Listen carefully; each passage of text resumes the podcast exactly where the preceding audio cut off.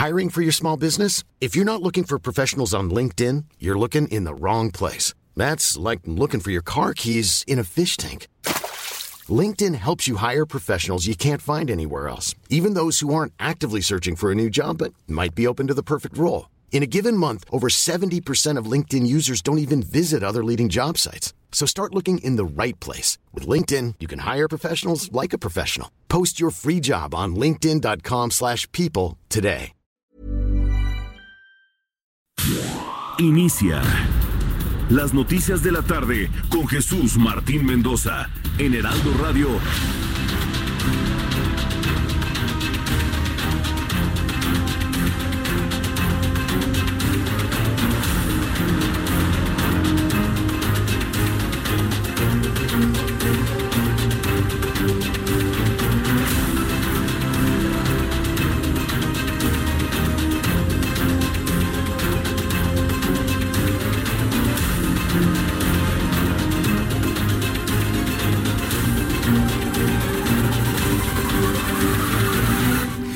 Las seis de la tarde en punto, hora del centro de la República Mexicana. Bienvenidos, muy buenas tardes.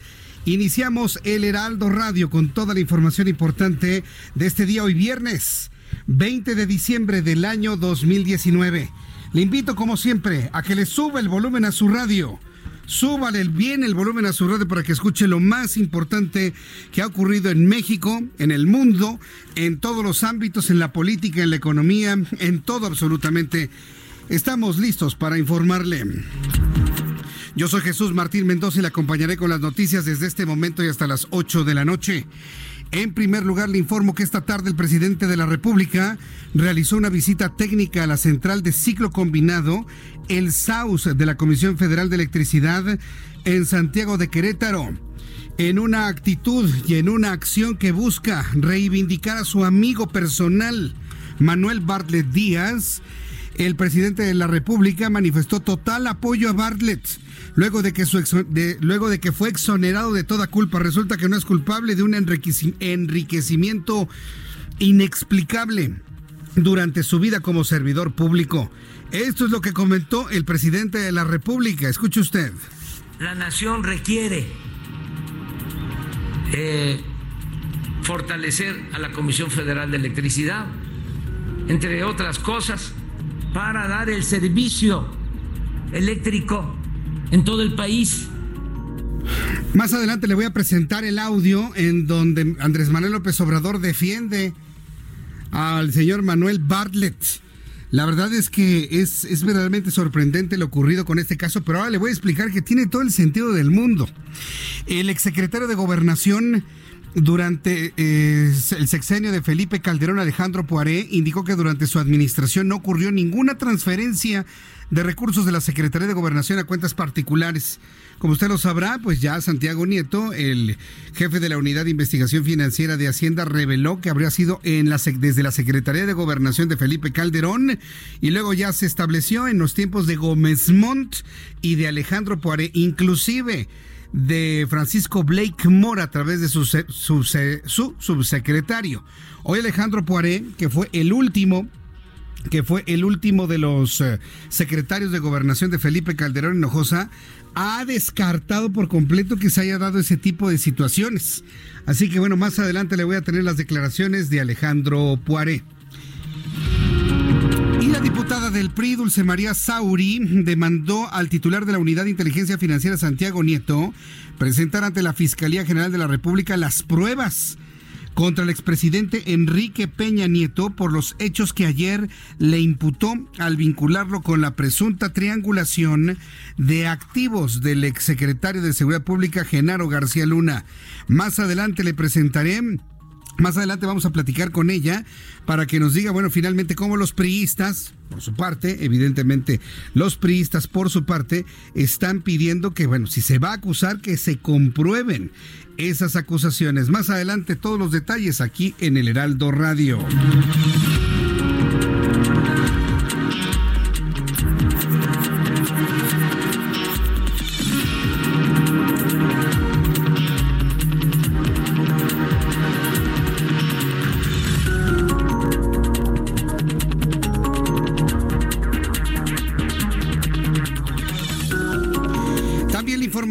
Resumen de noticias que el presidente de la República, Andrés Manuel López Obrador, el presidente de la República, Andrés Manuel López Obrador, se, toma, se tomará un descanso de cinco días con motivo de las fiestas decembrinas.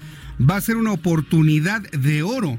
Va a ser una oportunidad de oro para demostrar que no necesitamos las conferencias matutinas para tener información. Eso sí, se lo tengo que decir con toda certeza. ¿eh? No necesitamos el que diariamente haya conferencias matutinas para tener noticias. Y cuando el presidente se vaya de vacaciones, aquí en el Heraldo Radio se lo voy a demostrar. A ver que habrá noticias muy interesantes, muy importantes. Y ahí nos vamos a dar cuenta que yo creo que hemos eh, hecho un uso excesivo de esto, ¿eh? De, de, esta, de este excesivo, ¿cómo llamarlo?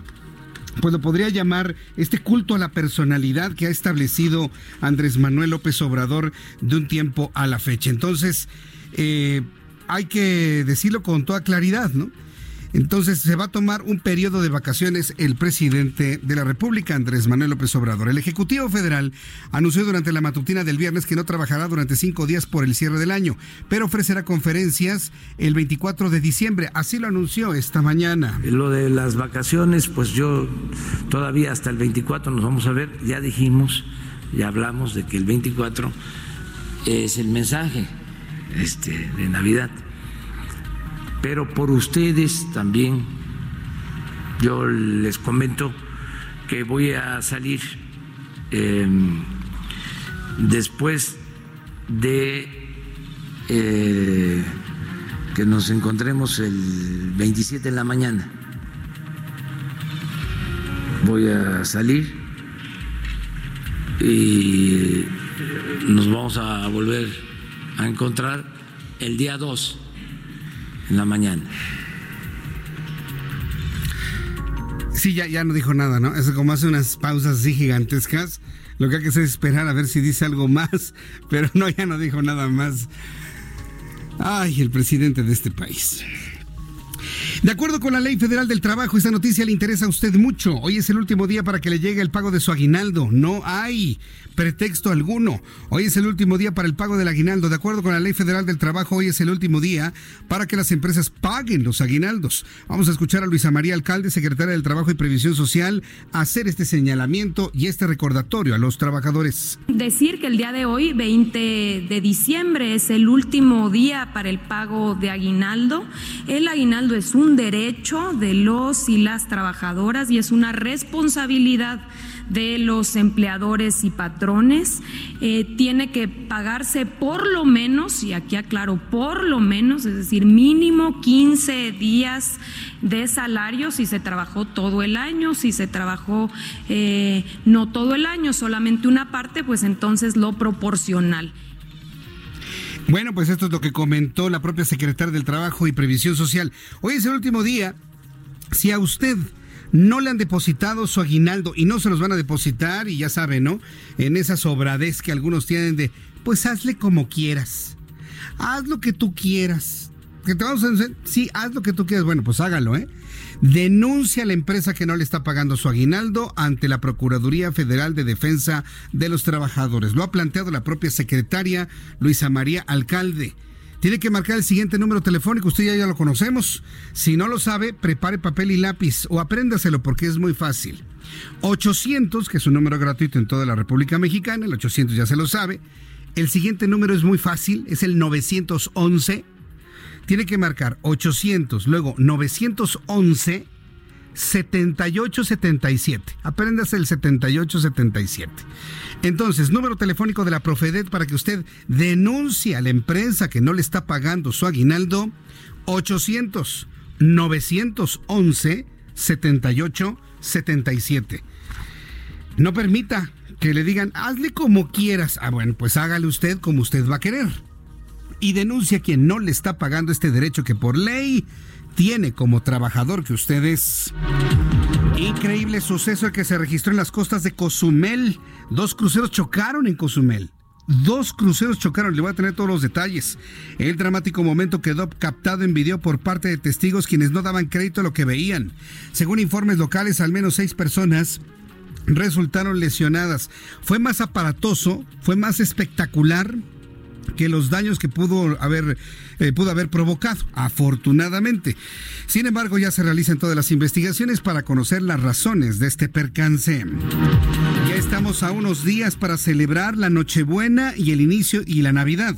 Y muchos paisanos comienzan a llegar a nuestro país para reunirse con las familias ante esto.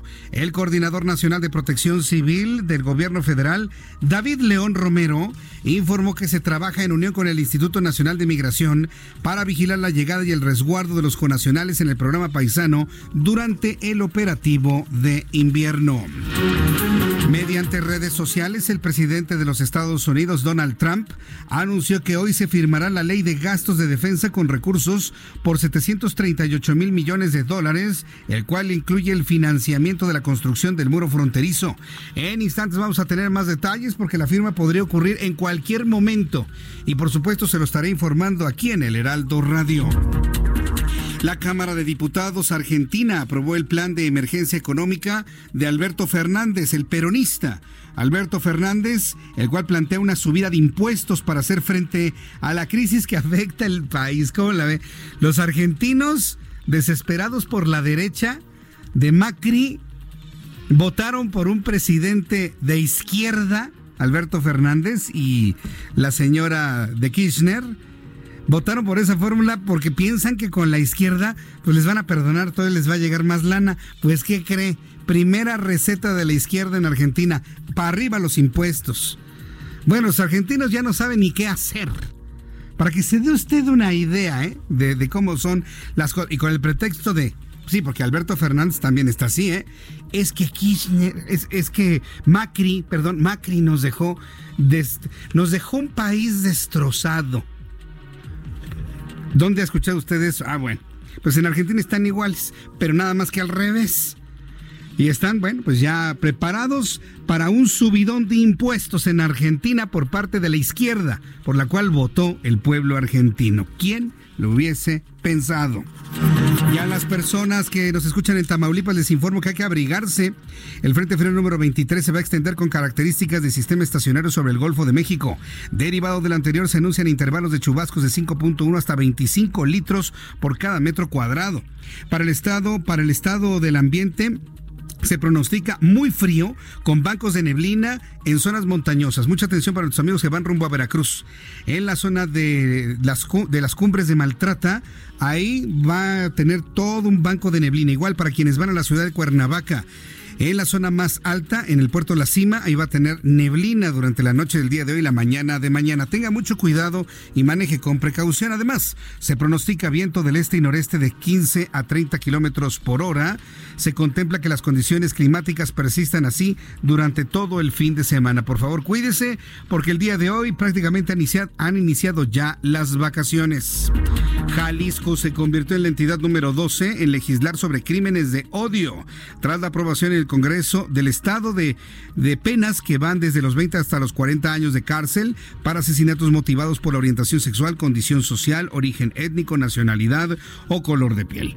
La diputada Mariana Fernández, promotora de la iniciativa, celebró que haya sido aprobada por unanimidad y que de esta manera se haya llevado a cabo un avance en el reconocimiento de los derechos de la comunidad homosexual en nuestro país. Las 6 de la tarde con 13 minutos hora del centro de la República Mexicana. Vamos con información de nuestros compañeros reporteros urbanos, periodistas especializados en información de ciudad.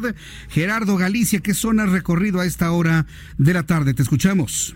El Centro Histórico de la Ciudad de México, Jesús Martín, excelente tarde y tenemos información para nuestros amigos que van a utilizar el eje central. Ya avanza con mucha dificultad si dejan atrás el eje 2 sur con rumbo a la Plaza Garibaldi, al Palacio de Bellas Artes. Van a avanzar casi a vuelta de ruedas, así que habrá que estar preparados. La calle Isabel Católica puede funcionar como alternativa. También la avenida 20 de noviembre. 20 de noviembre solo presenta rezago llegando a su cruce con Isosaga. Luego el avance mejora notablemente. Y por lo pronto, Jesús Martín, el reporte.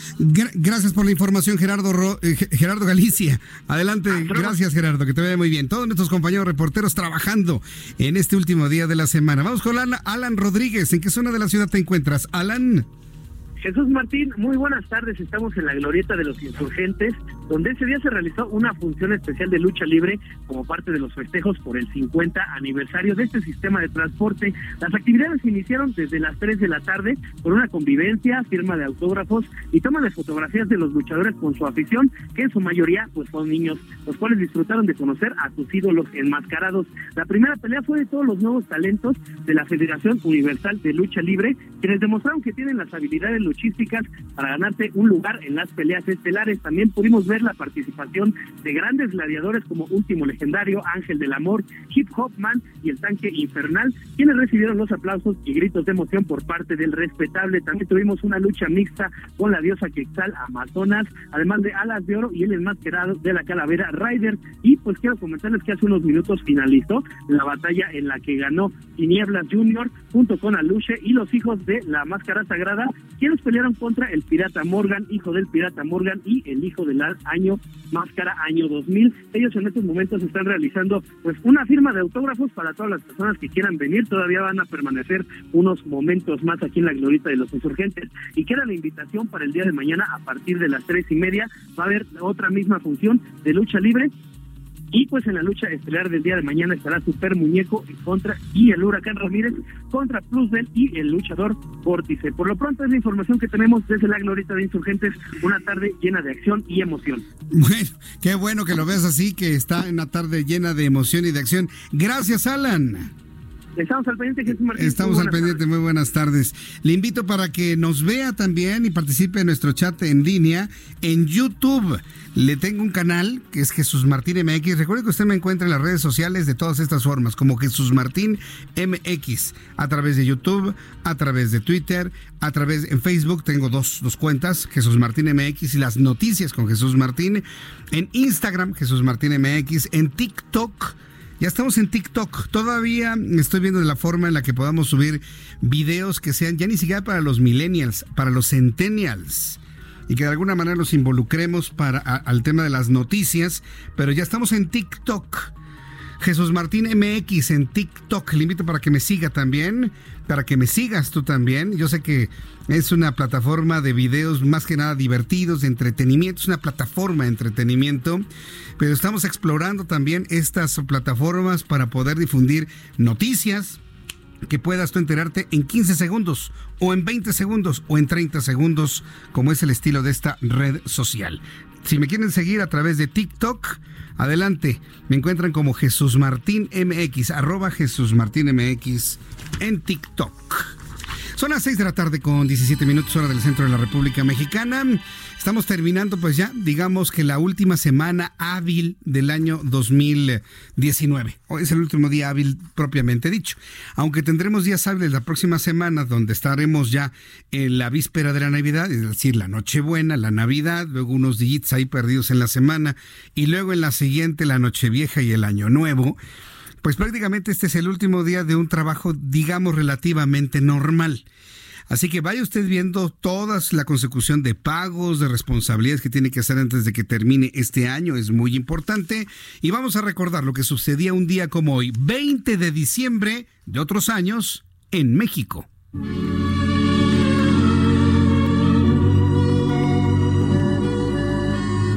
¡Excelente viernes! ¡Woohoo! Pero antes, veamos qué sucedió en un día como hoy en México. A ver. Todos dicen que es mentira que te quiero, porque nunca me habían visto enamorado 1919. Nace Nicolás Urselay, cantante operístico. Operístico porque, aunque dominaba esa técnica, nunca cantó una ópera completa. Era a menudo comparado con el cantante de ópera Caruso, tanto que fue apodado como el Caruso de Mayap o el Caruso yucatanense. 1984. En la Ciudad de México se inaugura el primer tramo de la línea 7 del metro desde Tacuba hasta Auditorio. En 1994, mientras todos estaban bien contentotes disfrutando su aguinaldo y pensando que ya solo faltaba la Navidad, sopas. Jaime Serrapuche, secretario de Hacienda y Crédito Público del gobierno de presidente Ernesto Cedillo, devalúa la moneda de 3.50 a 6.50 pesos por dólar. Y mientras todos estábamos con cara de ¿what? El expresidente Carlos Salinas de Gortari y Cedillo se estaban culpando mutuamente. No, que yo, que tú, que no, que tú, que no. Salinas entonces bautizó este problema económico como todos lo conocemos ahora, el error de diciembre.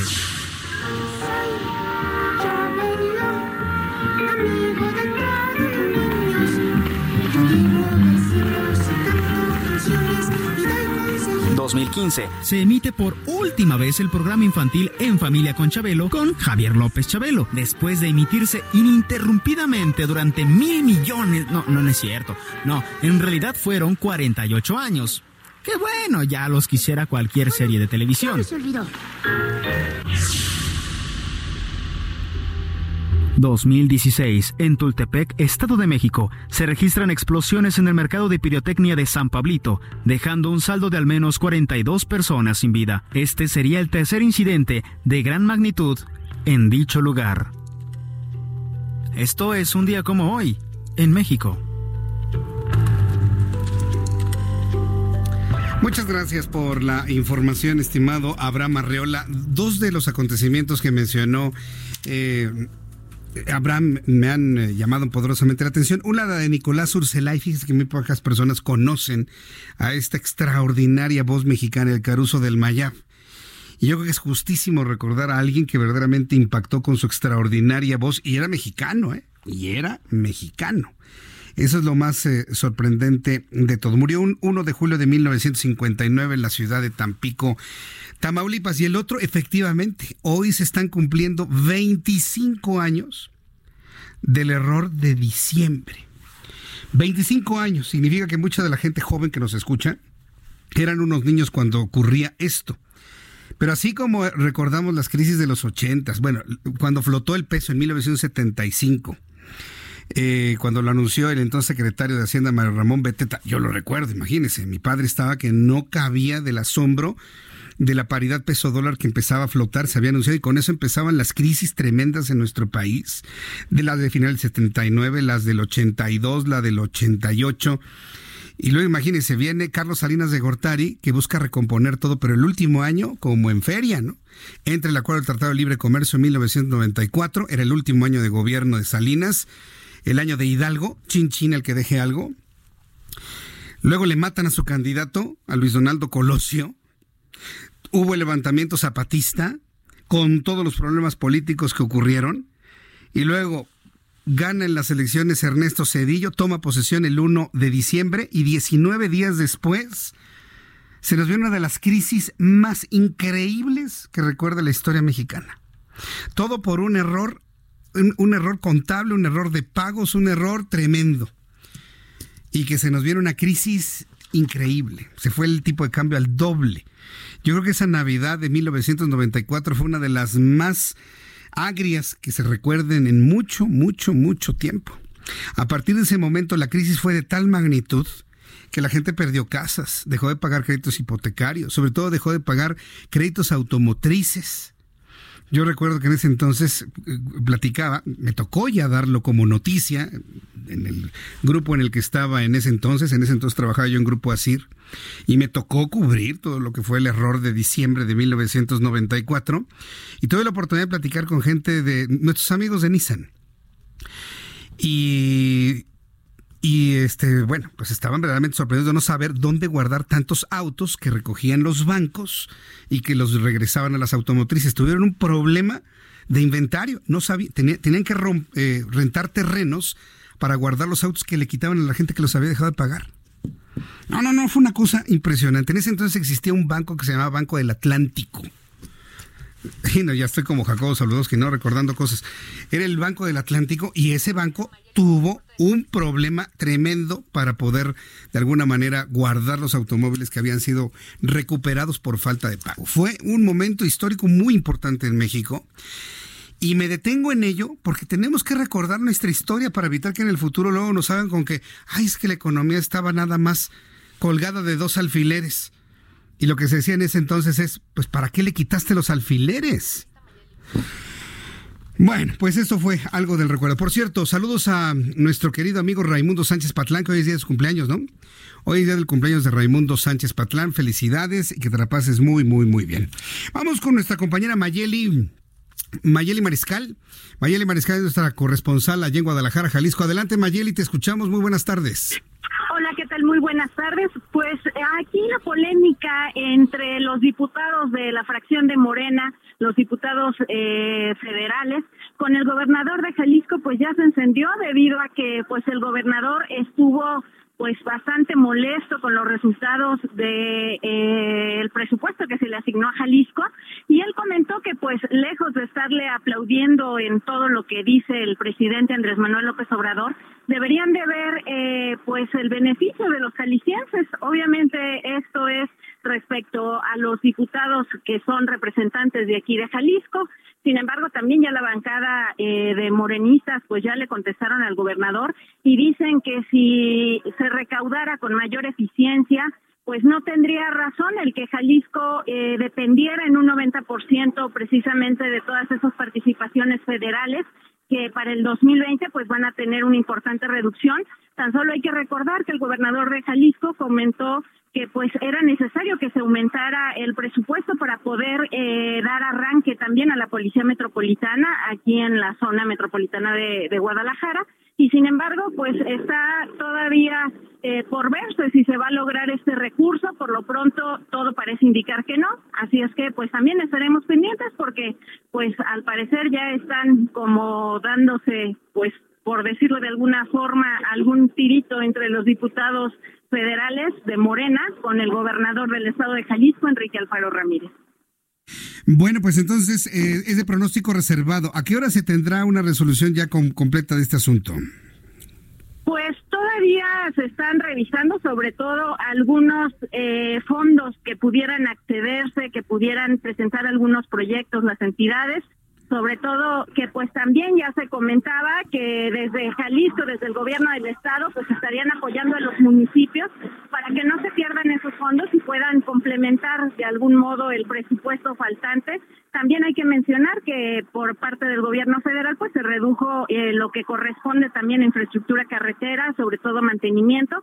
Así es que pues estaremos viendo el presupuesto que se ejerza para el 2020 para Jalisco va a ser complicado y van a tener que buscar de alguna forma el eh, pues poner estos recursos que harían falta. Correcto, muy bien, pues eh, Mayeli Mariscal vamos a estar muy atentos más adelante tenemos una nueva entrega contigo de información y estamos en contacto. Muchas gracias, que tengas muy buenas tardes. Buenas tardes. Mayeli Mariscal desde Guadalajara, Jalisco. Todavía están trabajando y discutiendo el Congreso de la entidad. Son las 6 de la tarde con 27 minutos, hora del centro de la República Mexicana. Voy a los anuncios, pero espéreme. No, no se despegue de los anuncios porque en el bloque comercial, en el bloque comercial de los anuncios, le voy a presentar algo muy novedoso.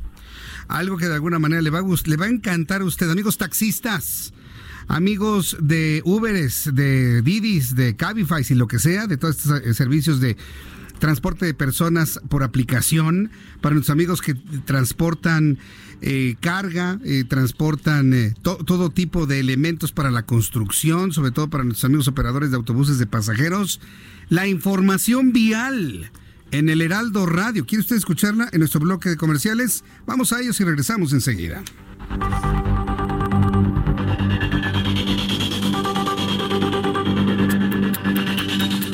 Escuchas a Jesús Martín Mendoza con las noticias de la tarde por Heraldo Radio, una estación de Heraldo Media Group.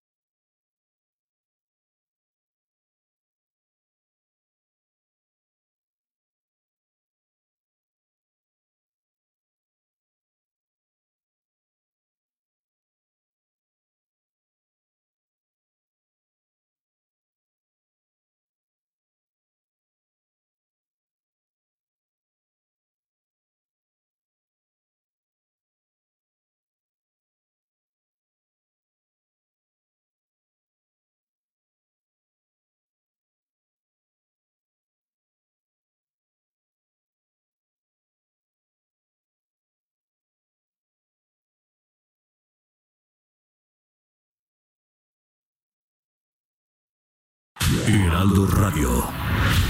Escucha las noticias de la tarde con Jesús Martín Mendoza. Regresamos.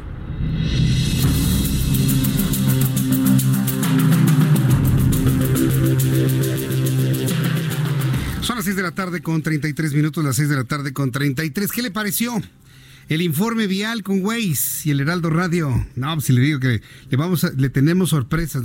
Nosotros en esta estación de radio y en este programa de noticias somos herederos de la mejor radio informativa que ha existido en México.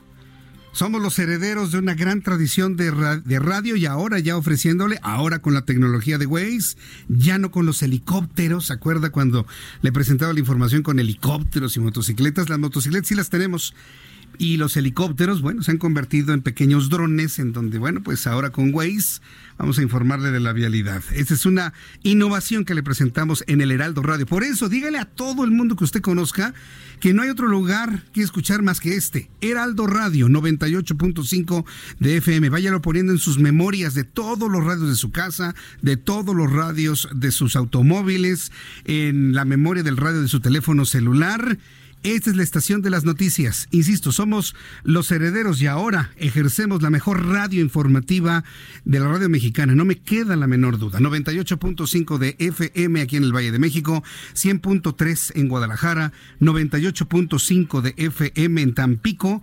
106.3 en Villahermosa. 92.1 de FM en Acapulco, Guerrero. Vamos a nuestro compañero Ignacio Mendíbil, él es nuestro corresponsal allá en Durango, con, con más información. Adelante, Ignacio, te escuchamos. ¿Qué tal? Los saludos de Durango, Durango, y me encuentro a las afueras del hospital aquí en el centro histórico de Durango. Y bueno, pues es que en los últimos días Durango ha sido víctima de lo que ha sido una fuerte baja temperatura en diferentes municipios de la entidad. Son los de la zona serrana los más afectados con reportes de hasta 13 grados bajo cero. Y aquí en el municipio de la capital, ahí en el eh, poblado Navío, hemos tenido hasta menos 13.9 grados centígrados. Por eso el sector salud invita a la población a tomar medidas preventivas para poder evitar que la gente enferme. Ya se ha aumentado un 30% lo que son las enfermedades respiratorias en niños menores de 5 años, por lo cual invitan a la población a que no los expongan al, medio ambiente durante un tiempo prolongado. Quiero decirles que este Frente Frío número 23 pues va a afectar las próximas 72 horas a esta entidad, por lo cual la Protección Civil en los diferentes municipios ha instalado ya albergues con alimentos, con ropa y también con médicos para poder atender a todas las personas que tienen en condición de, calle. Así las cosas aquí en la entidad, en el estado de Durango, y estaremos muy pendientes de lo que vaya sucediendo rumbo a la llegada de la Navidad. Desde Durango informa Ignacio Mendívil. Pues sí, gracias Ignacio Mendívil. Llega la Navidad con un intenso frío en lo que es el norte de la, de la República Mexicana, también en la costa del Golfo de México, Veracruz y todas las carreteras y autopistas que llevan hacia el bellísimo puerto de Veracruz están eh, afectadísimas ya inclusive hasta con nevadas. Pero vamos a un lugar mucho menos frío en la República Mexicana que es el estado de Morelos. Ahí se encuentra Luis Fernández, corresponsal del Heraldo en Morelos, en donde nos informa que han detenido al hijo de uno de los delincuentes más buscados, el Carrete. Adelante, Luis Fernández, te escuchamos. Jesús Martín, muy buenas tardes, con el gusto de saludarte en esta tarde. Y efectivamente, elementos de la Fiscalía Especializada para el Combate al Secuestro y la Extorsión estuvieron en Oaxaca a Edwin N., hijo de Santiago Mazari, alias El Carrete. ¿Quién es este personaje? Es el ex líder del grupo criminal Los Rojos, que controlaba todo el trasiego de droga y también algunas extorsiones y secuestros en la región sur de la entidad. Edwin N. es acusado por el delito de secuestro agravado y también por extorsión. Además, es identificado como uno de los herederos del cártel tras la captura de su padre y también de su hermano Osvaldo. De acuerdo con la Fiscalía del Estado, el pasado 3 de septiembre, Edwin, junto con otros dos sujetos, ingresaron a un domicilio ubicado en el poblado de San Gabriel Las Palmas, en Amacuzac. Privaron de la libertad a dos personas, un joven de 20 años y otro de 15 años de edad, a quienes llevaron a una casa de seguridad aún no identificada por las autoridades, en donde ahí los mataron y después se enterraron en un rancho también de la región sur de la entidad. Después de que se activaron los protocolos de atención en casos de secuestro, se conformó un grupo de autoridades entre la Fiscalía del Estado, la Comisión Estatal de Seguridad, fueron hasta Oaxaca y ahí encontraron en Puerto Escondido el refugio de Edwin N. Derivado de las pruebas aportadas, el juez de la causa que conoció precisamente este caso otorgó la orden de aprehensión, así como fue detenido y trasladado al estado de Morelos. Edwin ya se encuentra en el cerezo de reinserción social, ubicado en el poblado de Atlacholoaya, donde estuvo su hermano, quien recientemente fue trasladado a un penal federal por las autoridades estatales. Solo queda esperar que el juez de la causa también conozca las pruebas que aportará la Fiscalía del Estado en contra de este heredero del líder del cártel de los Rojos para definir su situación jurídica. Con esto, Jesús Martín, prácticamente las cabecillas principales el Carrete y sus dos hijos, que eran quienes controlaban al grupo criminal Los Rojos, prácticamente quedó desmantelada una célula importante que eh, prácticamente luchaban por la hegemonía del territorio morelense, Jesús. Bueno, pues estaremos atentos de ello y sobre todo va a ver cómo termina y se hacen los balances de la delincuencia en el estado de Morelos, que este año 2019, pues sí que ha preocupado, ¿no, Luis Fernández? Sí, exactamente. Y también habrá que esperar las reacciones, Jesús Martín, porque bueno, recordemos que cuando cae una cabecilla hay la disputa precisamente en internos de este grupo, quienes van a tratar de mantener el poderío y por supuesto 2019 es un año violento aquí en esta entidad. Tan solo en estas últimas fechas se han contabilizado cerca de mil homicidios dolosos, un delito que creció a comparación con el año pasado y bueno, también eh, aquellos de alto impacto como el secuestro, la extorsión, se han mantenido arriba de las cifras por la media nacional, Jesús Martín. Correcto, Luis Fernández, muchas gracias por la información. Te mando un fuerte abrazo y excelente fin de semana. Igualmente para ti, excelente fin de semana, nuestro compañero Luis Fernández. Si usted va a vacacionar en el estado de Morelos, cuídense mucho, ¿eh? porque la verdad es que sí está desbordado los problemas de inseguridad, sobre todo en la ciudad de Cuernavaca, Morelos. Cuando son las 6 de la tarde con 40 minutos hora del centro de la República Mexicana, bueno, rápidamente le informo que en, materia de clima, sí, rápidamente nada más decirle que va a estar haciendo mucho frío. Por ejemplo, temperatura en el Estado de México 15 grados, Guadalajara 18, Monterrey 16, en Tampico 21, en Villahermosa 24, en Acapulco 27, en Houston, los Estados Unidos está haciendo mucho frío, 11 grados a esta hora de la tarde es lo que se está informando. Y en materia de sismos, tembló en Oaxaca, en Salina Cruz, a las 6 de la mañana con 46 minutos, magnitud 4.2. Eh, no se han producido sismos con epicentro en la Ciudad de México. Y mire que yo en lo personal he sentido algunos brincos, y no porque esté nervioso, sino porque efectivamente he sentido vibraciones en la Ciudad de México. Y le puedo asegurar que yo al comentar esto, más de una persona en las redes sociales, sobre todo en Twitter, me lo van a confirmar. Se mueve la tierra en la Ciudad de México y no es porque pasen camiones muy pesados. Algo sucede, pero ya no son sismos que estén consignados dentro de la lista de sismos del Servicio Sismológico Nacional. No quiero ser mal pensado, ¿verdad? Porque cada vez que tiembla en la Ciudad de México se arma un escándalo. Pero yo he sentido varias cosas raras, sobre todo en la zona poniente y en la zona sur de la Ciudad de México. Compártame si usted ha tenido algún alguna percepción similar a la que le estoy platicando y bueno, pues ya conversamos todos, todos juntos finalmente. Cierra el año, el año 2019 cierra con una serie de, pues yo no sé si llamarlo eh, búsqueda de la justicia, persecuciones o inclusive hasta vendetas, ¿no? De carácter político. Se lo digo porque Santiago Nieto, quien es el eh, jefe de la Unidad de Inteligencia Financiera de la Secretaría de Hacienda, habría revelado en estos días que, y a propósito de las investigaciones que se realizan en contra de Genaro García Luna, encontró un desvío de recursos por un monto de dos mil millones de pesos desde la Secretaría de Gobernación hacia algunas empresas vinculadas con Genaro García Luna. Después se reveló que se trataba entre los sexenios tanto de Felipe Calderón como de Enrique Peña Nieto. Ya de manera más precisa se habló de los secretarios de gobernación eh, Francisco Gómez Montt y Eduardo Poiré. Ya Eduardo Poiré se deslindó y dice que eso no es, no es cierto. Felipe Calderón también ya condenó los señalamientos y le exigió a Santiago Nieto que lo compruebe. Bueno, pues el Partido Revolucionario Institucional también ha hecho lo propio. Ante estas acusaciones, de entrada, ¿no? Sin, sin dar a conocer alguna comprobación o alguna investigación por parte de Santiago Nieto, pues el PRI ya también reacciona. Eh, el titular eh, se le está pidiendo desde el PRI a Santiago Nieto que presente las pruebas ante la Fiscalía General de la República contra el expresidente de la República o contra el que resulte responsable de haberlo vinculado con triangulación de activos de la Exsecretaría de Seguridad Pública y la Secretaría de Gobernación. Tengo comunicación con Dulce María Sauri, diputada del Partido Revolucionario Institucional. Dulce María, me da mucho gusto saludarla. Gracias por tomar la llamada. igualmente, muy buenas tardes. Pues este, este, es un asunto que en el propio señalamiento de Santiago Nieto está alcanzando pues tanto a panistas como a periodistas. En el caso de la administración de Enrique Peña Nieto, ¿qué es lo que los periodistas están exigiéndole a Santiago Nieto haga a consecuencia de sus declaraciones y revelaciones? No, no es un tema de una administración de Enrique Peña Nieto o de Felipe Calderón o cualquier otro expresidente de la República. Es un tema de legalidad.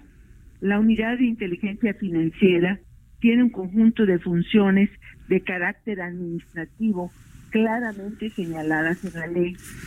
La unidad de inteligencia financiera brinda información para que en su caso el Ministerio Público eh, actúe y empiece a integrar un expediente que después será puesto a consideración del juez.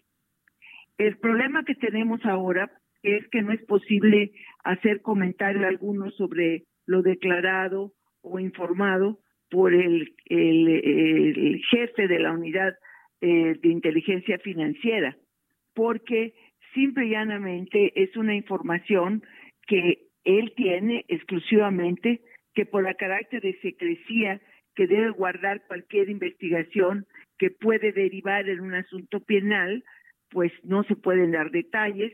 Entonces, el único comentario que cabe decir, que cabe señalar con claridad, es que la unidad de inteligencia financiera de tener elementos que puedan indicar un problema de lavado de dinero, que eso es lo que hace la unidad de inteligencia financiera, esta tiene que enterar a la Fiscalía General de la República, que es un, una institución de carácter autónomo, para que esta, la Fiscalía, valore los elementos que le son entregados y defina eh, la integración del expediente y por lo tanto el inicio de la acción persecutoria.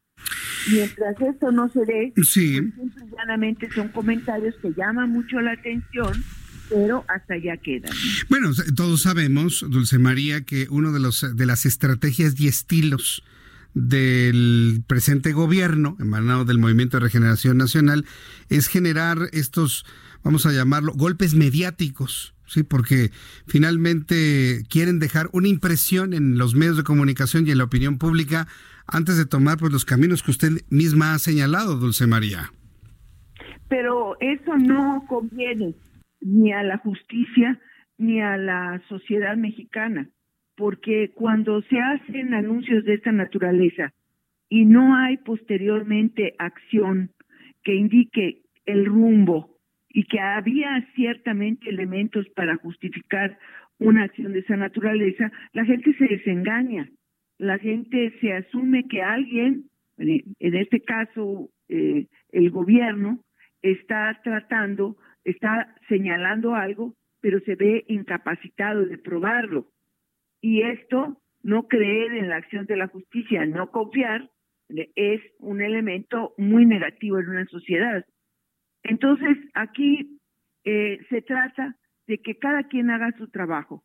Eh, inteligencia financiera, eh, allegarse toda la información, utilizar eh, las herramientas que la ley le da que en este caso es el congelamiento de cuentas en el marco de la propia ley, porque tampoco puede andar congelando cuentas a diestra y siniestra, y teniendo esos elementos, ponerlos a disposición de la Fiscalía General de la República para que ésta defina el inicio del ejercicio de la acción penal si considera que existen esos elementos. Pero fíjese, usted, sí, perdón en este caso ¿sí? cualquier otro. Fíjese que usted ha mencionado que, eh, coincide con lo que hemos observado. Yo, yo, creo que Santiago Nieto, y le voy a decir en términos muy domingueros, yo que sí me puedo permitir eso, eh, se ha ido de la boca este hombre. Digo, está revelando cosas, está revelando datos. No, no estaría eso interfiriendo en el debido proceso, Dulce María. ¿Y esto qué tanto complicaría las cosas en una investigación tal y como usted la ha planteado, Dulce María? Bueno, yo considero, por lo que he observado, lo que he estado leyendo durante estos meses, que el trabajo de coordinación entre la Unidad de Inteligencia Financiera y la Fiscalía General de la República tiene que reforzarse. Porque muchas veces hemos, no es el primer anuncio, por decirlo de alguna manera, espectacular que se hace, y que después no es seguido de una acción penal que única y exclusivamente puede crear la Fiscalía General de la República. Y, y, en última instancia, la propia Fiscalía lo que hace es integrar una carpeta de investigación que pone a consideración de un juez. Y es este juez quien define si hay elementos para empezar la acción penal, es dictar, dictar la orden de aprehensión, eh, presentar a la persona imputada, etcétera, etcétera. Pero por lo pronto ya se armó una impresión en la opinión pública que pudiese llegar a ser hasta falsa, hasta no terminar con esto que usted nos ha este, comentado, Dulce María. Ese es el punto que yo no sé si ustedes como partido político, como institución política, tendrían que de alguna manera denunciar presentar, reclamar, exigir una mayor secrecimiento de este proceso desde el punto de vista político y de institución a institución, ¿qué es lo que se podría hacer? Mire, para que obtener justicia lo que se requiere son pasos sólidos que lleven a ella. Eh, es, cuando se vuelve una denuncia que no tiene consecuencias, pues se desvirtúa la propia acción de la justicia. Eh, no estoy diciendo que esto sea así, no tengo elementos para ello. Pero lo deseable es que, como en otras ocasiones, la investigación la conozca la opinión pública cuando ya está sólidamente fincada en hechos. Y hay consecuencias inmediatas que puede ser la solicitud de la orden de aprehensión. En el caso, por ejemplo, de información que se da anticipadamente, puede incluso alertar a las personas que son, por ejemplo, objeto del congelamiento de cuentas pero eh, que en el marco de una acción penal, pues todavía eh, gozan de libertad y pueden hasta huir, esconderse. Por eso la secrecía, la discreción de la actuación de las autoridades. Pero eso es un asunto que tiene que definir dos instancias, una administrativa, la Unidad de Inteligencia Financiera, y otra que es la responsable de la persecución del delito, la Fiscalía General de la República. Bien, pues Dulce María, yo le agradezco mucho todas estas eh, consideraciones, reflexiones a este asunto con el cual prácticamente estamos cerrando el año con estas revelaciones desde la Unidad de Inteligencia Financiera. Yo le agradezco mucho que me ha tomado la llamada telefónica. Llega el momento también de de disminuir la velocidad, disfrutar con la familia, los amigos. Les deseo una feliz Navidad, felices fiestas, un buen arranque el año 2020 y Dios mediante estaremos en comunicación el año que entra. Le envío un fuerte abrazo, Dulce María. Muchísimas gracias. También muchas felicidades para usted y para todos quienes hacen el favor de escucharnos. Que le vaya muy bien. Gracias. Hasta, luego. Ya le vaya muy bien. Es Dulce María Sauri es diputada del Partido Revolucionario Institucional y bueno, ya, ya como institución política, ya como partido, pues están reaccionando a estas, pues le, decimos eufemísticamente revelaciones, pero la verdad se le va, se va de la boca a Santiago Nieto. Por eso ahora entiendo por qué tuvo tantos problemas en la antigua Procuraduría General de la República y lo tenía, lo corrieron prácticamente. Ahora, ya al ver su personalidad, estoy entendiéndolo todo, absolutamente, todo. Cuando faltan ocho minutos para que sean las siete, ocho minutos para que sean las siete, me da mucho gusto saludar aquí en el estudio a don José Carreño. Él es editor de Orbe, de todo lo que tiene que ver con lo internacional en el Heraldo de México. Don Pepe Carreño, bienvenido. Es un lujo tenerlo aquí en este programa. Siempre es un placer, muchas gracias. Gracias por estar aquí con nosotros. ¿Cómo ha visto todo esto de, Donald Trump? Varias cosas que se le han juntado al Tratado de Libre Comercio, ahora el impeachment, ya pasó de la Cámara de Representantes al Senado, este quiere firmar un acuerdo comercial con China. Este, bueno, ha sido el personaje de la noticia en estos últimos días, don Pepe. Mire, es, eh, estamos hablando de el juego de la política, el juego de la política donde Donald Trump se ha convertido en el eje, en el centro de eh, la pues eh, sí, el centro de la política de los Estados Unidos. El presidente de los Estados Unidos siempre ha sido un ente muy, muy poderoso, un, personaje muy poderoso, pero nunca ha sido tan mediático, tan atractivo, valga la un imán tan fuerte como lo es con, con Donald Trump. Será tal vez que eh, coincide con el ah, nacimiento con el ah, y crecimiento más bien de las redes sociales, con el uso del Twitter, con el uso del Facebook, etcétera, coincide tal vez con lo que algunos llaman eh, pues, un punto de quiebre en la historia del mundo en general, de los Estados Unidos en particular, pero todo esto que estamos viendo está eh, en alguna medida impulsado alrededor de la personalidad y las necesidades políticas de Trump. Estamos, vamos, a, pongamos Tratado de Libre Comercio para empezar el TEMEC. Eh, ah, recordemos que fue Trump el que propuso renegociar, el tratado por considerar que el viejo TLK, el Tratado de Libre Comercio de América del Norte, era insuficiente y, y, y desventajoso para Estados Unidos.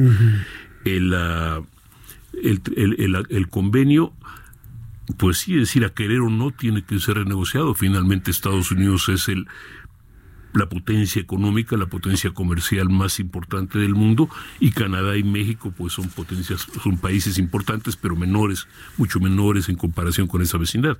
Es una promesa de, de campaña que él cumple y los demócratas juegan el, juegan el partido porque pues no tienen más alternativas y entonces tratan de hacerlo conforme a las propias a, dar ventajas para su para sus propios fines. Esto es, en este caso, el todo el tema de las el, tema de los agregados de las salvaguardas laborales, de las salvaguardas de, de, medio ambiente, etcétera. Entiendo. Ahora con esto entiendo por qué finalmente sí pasó en la Cámara de Representantes el texto del acuerdo comercial. Yo, yo me preguntaba si los demócratas estaban dispuestos a aprobarle algo a Trump que le significara un punto al camino de su reelección, porque finalmente presentarse como que logró disminuir las ventajas de Canadá y de México ante los Estados Unidos es un punto para una campaña que promete ser de pronóstico reservado, don Pepe. Claro, pero ahí los demócratas eh, incluyen el tema, por ejemplo, de los ah, de, la de las obligaciones de verificar mm. algunos temas laborales, de, sobre todo la del cumplimiento de, de, de, mejor, de mejorías laborales en México, que es el punto. Es propuesta demócrata esa, ¿verdad? Es absolutamente demócrata. sí, tanto que los, eh, los eh, son los sindicatos que son los grandes aliados de los demócratas, los que alegan la semana pasada en concreto, sí, Trump reabrió el acuerdo, pero fuimos nosotros quienes lo concluimos. Correcto. Ahora pasa el Senado de la República, el Senado de los Estados Unidos hasta el mes de enero. Ahí no hay duda que en el Senado habrá más interés en ver el tema eh, del impeachment, que el Tratado de Libre Comercio, ¿verdad? Absolutamente. Pero, pero, la otra cara de la moneda, es decir, eh, Trump ha logrado ah, tal control sobre el Partido Republicano, y me refiero sobre las bases del Partido Republicano, tiene tal popularidad entre, entre, entre esas bases, que los republicanos, los legisladores republicanos, la élite republicana, aun cuando pudiera o quisiera oponerse a, Trump, políticamente estaría acabando su propia tumba. Tal vez alguna excepción por ahí, eh, por, ahí algún senador republicano se pueda oponer a Trump eh, más o menos abiertamente y es posible que haya tres o cuatro republicanos que voten en contra de la ratificación del Tratado de Libre Comercio, pero la verdad ninguno. Y los demócratas también van a tener algunos tres o cuatro que van a votar en contra de la ratificación, pero ya tenemos eh, senadores que en su, como Sherrod Brown, un senador demócrata de Ohio, que, es, que fue un crítico, ha sido un crítico brutal del libre comercio, ya anunció, no, no, vamos a ir por él. Aquí hay ventajas reales para los trabajadores. Pues bien, don Pepe, yo le quiero agradecer mucho que me haya hecho este análisis, estos comentarios sobre la situación de Donald Trump en este momento. Eh, si usted está la próxima semana, lo invito nuevamente la próxima semana para seguir platicando sobre él. Don Jesús, cuando quiera. Sí, y, y otros. A ver si platicamos de, Evo Morales y cómo, le está yendo allá en Argentina. Este, es, un gran tema. ¿Qué tal lo de Alberto Fernández, el aumento de impuestos? Dice que para arreglar todo el problema que les dejó Macri. No, no, no, es, hay, mucho que platicar, don Pepe. digamos que los peronistas y la economía real eh, suelen tener conflictos personales. Sí, definitivamente. Don Pepe Carreño, muchas gracias. Jesús. Que le vaya muy bien. Es don José Carreño, periodista, director de Orbe en el Heraldo de México. Le invito a que todos los días revise la información internacional en nuestra edición impresa. Y de esta manera nos vamos rápidamente a los mensajes comerciales. Regreso con un resumen de noticias en el interior de la República, www.heraldodemexico.com.mx y continúo con las noticias.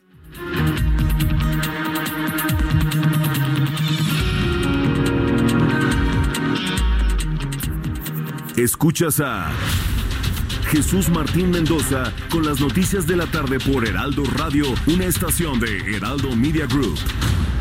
Escucha la H, Heraldo Radio.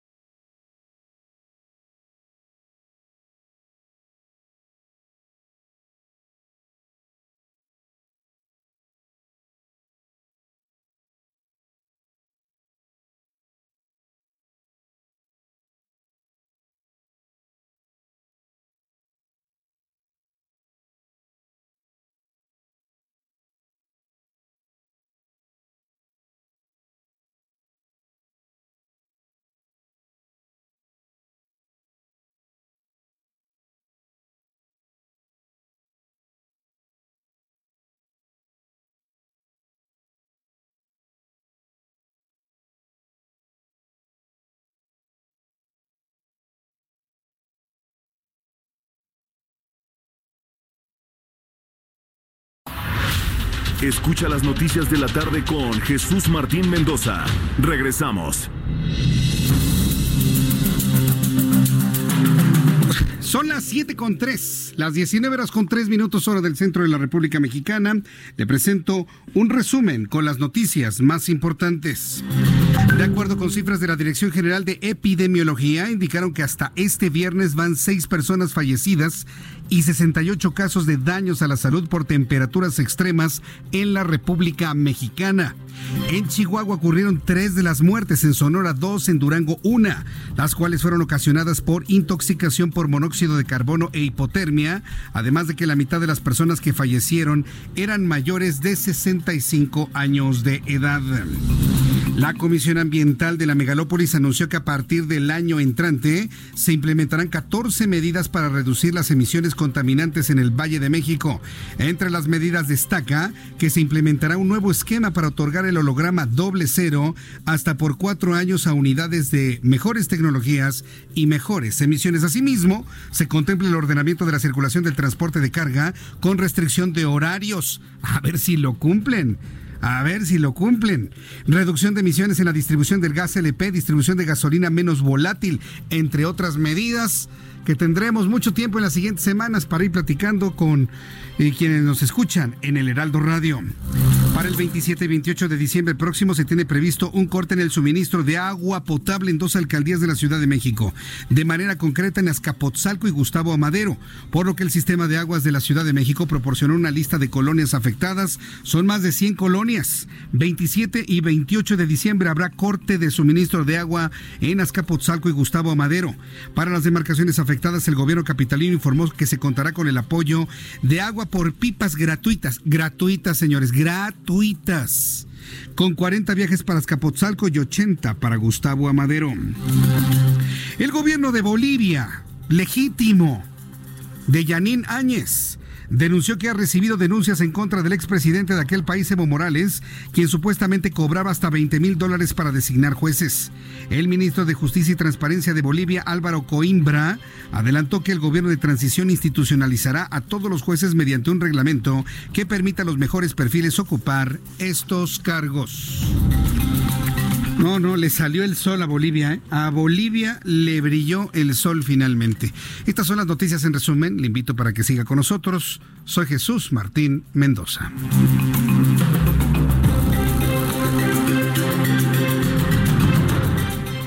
7 con 5, las 19 horas con 5 minutos, hora del centro de la República Mexicana. Muchas gracias, Pedro Dagio. Te envío un fuerte abrazo, Pedro, Arturo González. Gusto en saludarte, Valle Arboledas, capitán. Mucho gusto saludarlo, capitán. Pamela Greco, muchísimas gracias, Leticia Reyes. Eh, también José Chepe nos está saludando a esta hora de la tarde. Amigos que nos saludan a través de Twitter, arroba Jesús Martín MX. Por cierto, les está enviando un saludo Lisette Basaldúa, que es nuestra productora general. Hace un ratito estaba por aquí en el estudio. Digo, para quienes quieran conocerla, bueno, pues entren a YouTube, en el canal Jesús Martín MX. Y bueno, pues a través de Twitter, saludo a María Hernández Saldú. Hola María, qué gusto saludarte. Silvia. Tan millonarios antes y después o solo después es una exageración. Bueno, se refiere a lo que... Ah, le compartí a través de mi cuenta de Twitter una entrevista que realizó la, periodista Carmen Aristegui a Edgardo Buscaglia. Seguramente usted conoce a Edgardo Buscaglia, es un especialista en crimen organizado, en narcotráfico. Y bueno, pues analizó la exoneración que se hizo en la Secretaría de la Función Pública hacia Manuel Bartlett. Y bueno, pues el propio Buscaglia duro, contundente contra el gobierno de Andrés Manuel López Obrador, habló de estar defendiendo lo indefendible a través de un peón, así lo mencionó. El propio Buscaglia, creo que tiene una credibilidad enorme. Espero yo platicar con Buscaglia el año que entra para hablar sobre este y otros temas también. Héctor López, muchísimas gracias por escucharme. Eh, gracias. Gracias por tu... ¿Cuál comparación? A ver, déjame ver cuál es tu hilo. Ah, ya, la de Evo Morales con la de Benito Juárez. Es que sabe que allá en Bolivia, ahorita voy con la vialidad, allá en Bolivia, ¿sabe qué fue lo que, lo que dijeron? Lo que, bueno, determinaron, le están quitando el nombre a todos los puentes, calles y obras que lleven Evo Morales por nombre. En Bolivia están borrando el nombre de Evo Morales de calles, de monumentos, de plazas, de obras, de todos lados. Hospitales, escuelas, están borrando el nombre. Y entonces, bueno, a través de mi cuenta de Twitter le invito para que me haga un comentario. ¿Se imagina la complejidad en México si en algún momento la historia ocurriese que se sepa la verdad de quién fue Benito Juárez? Borrar el nombre de Benito Juárez de todos lados. Es un sueño guajiro, evidentemente, pero se imagina quitarle el nombre al aeropuerto, a la alcaldía Benito Juárez, a las 50 mil calles que llevan su nombre, a todas las escuelas. ¿Se imagina? Y alguien me preguntaría, ¿por razón de qué? Pues, es evidente, prácticamente vende a México los Estados Unidos y con él empezó el problema de la deuda externa, que por cierto dejó de pagar. Y por eso nos estaba invadiendo Francia. No, no, no. Yo creo que los conocedores a profundidad de la vida de, de Benito Juárez no estarían tan, tan en desacuerdo de que se le quitara el nombre de algunas cositas aquí en nuestro país. Bueno, hicimos esa comparación, ¿no? Evidente México, eh, evidentemente en México eso es imposible, no va a ocurrir. Bueno, es un buen ejercicio imaginarlo. Bueno, son las 7 con 9, 7 con 9. Vamos con nuestro compañero Alan Rodríguez. Adelante, Alan. ¿En qué zona de la ciudad te encuentras? Adelante, Alan. Jesús Martín, excelente noche de nuevo. Es un gran gusto saludarte y comentarte cómo se encuentra la vialidad en la avenida Chapultepec. Desde el cruce con el circuito interior tenemos un severo asentamiento vial que llega hasta la glorieta de los insurgentes. Son aproximadamente dos kilómetros de avance a vuelta de ruedas provocados por las obras que se esperaba quedaran completas antes del fin de año. A esto le sumamos el gran número de vehículos circulando en la zona, pues este día finalizaron las clases para dar pie a un largo periodo vacacional. En su continuación, la avenida Río de la Loza eh, se encontrará con mejor avance hasta el cruce del eje central Lázaro Cárdenas, donde se registra reducción de carriles por un percance vial que ya fue atendido y afortunadamente no se registraron personas lesionadas. Avenida Fray Servando con carga vial desde el cruce con San Antonio Abad que llega hasta la Avenida Congreso de la Unión. Y pues bueno, esta es la información que tenemos. Le recomendamos tener paciencia esta noche si pretende cruzar la zona centro de la Ciudad de México. Gracias por la información, Alan Rodríguez. Estamos al pendiente, Jesús Martín, buenas noches. Buenas noches. Vamos con Gerardo Galicia, nos tiene más información de la vialidad de lo que ocurre en esta ciudad. Adelante, Gerardo.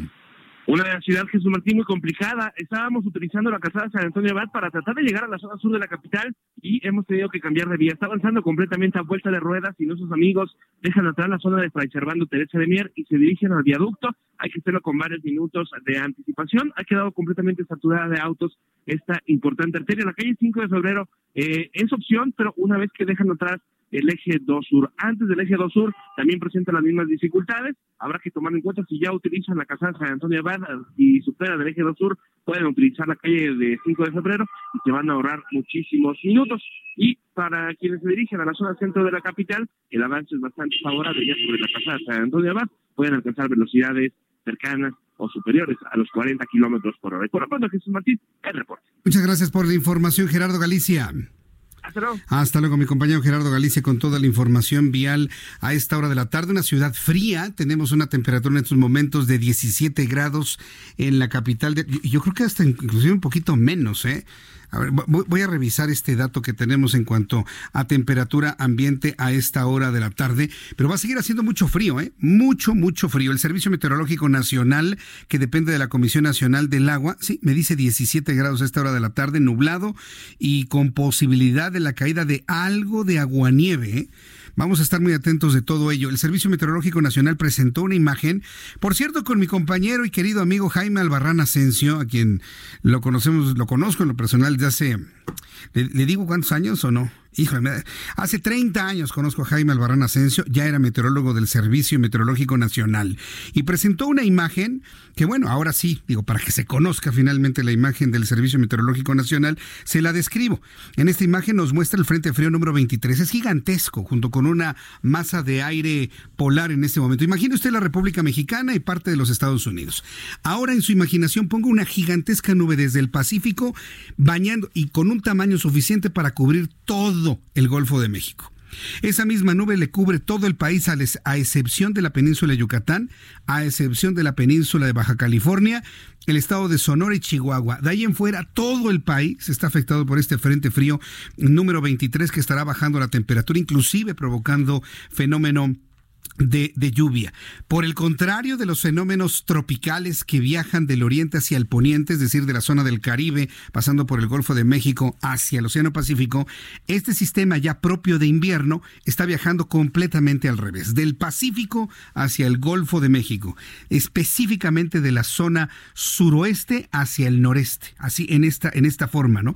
Cubriendo todo el Golfo de México, bajando la temperatura en todo el estado de Veracruz y de Tamaulipas, se han reportado neblinas y granizadas muy intensas en las zonas más altas del estado de Veracruz. Esto llega al norte del Golfo de México e inclusive al sur de los Estados Unidos por el estado de Texas. El invierno ha llegado, el invierno ya está aquí con nosotros y le invitamos a que se cubra muy, muy bien, por favor. Eh, bueno, vamos a empezar con las noticias del día de hoy. Hoy el presidente de la República, Andrés Manuel López Obrador, dejó en claro el apoyo y el respaldo que le da a Manuel Bartlett yo espero que con esta noticia que yo le dé a usted aquí a continuación, ya pasemos a otra cosa. Mire, no, no, no podemos ir contracorriente o no podemos de alguna manera insistir en lo lógico, pero en lo increíble. Ya mejor le consigna a usted la nota y usted ya opine, reaccione de la mejor manera. El presidente Andrés Manuel López Obrador defendió capa y espada a Manuel Bartlett, director de la Comisión Federal de Electricidad, luego de ser exonerado por el gobierno a través de la Secretaría de la Función Pública de todas las denuncias recibidas por omisión en su declaración patrimonial.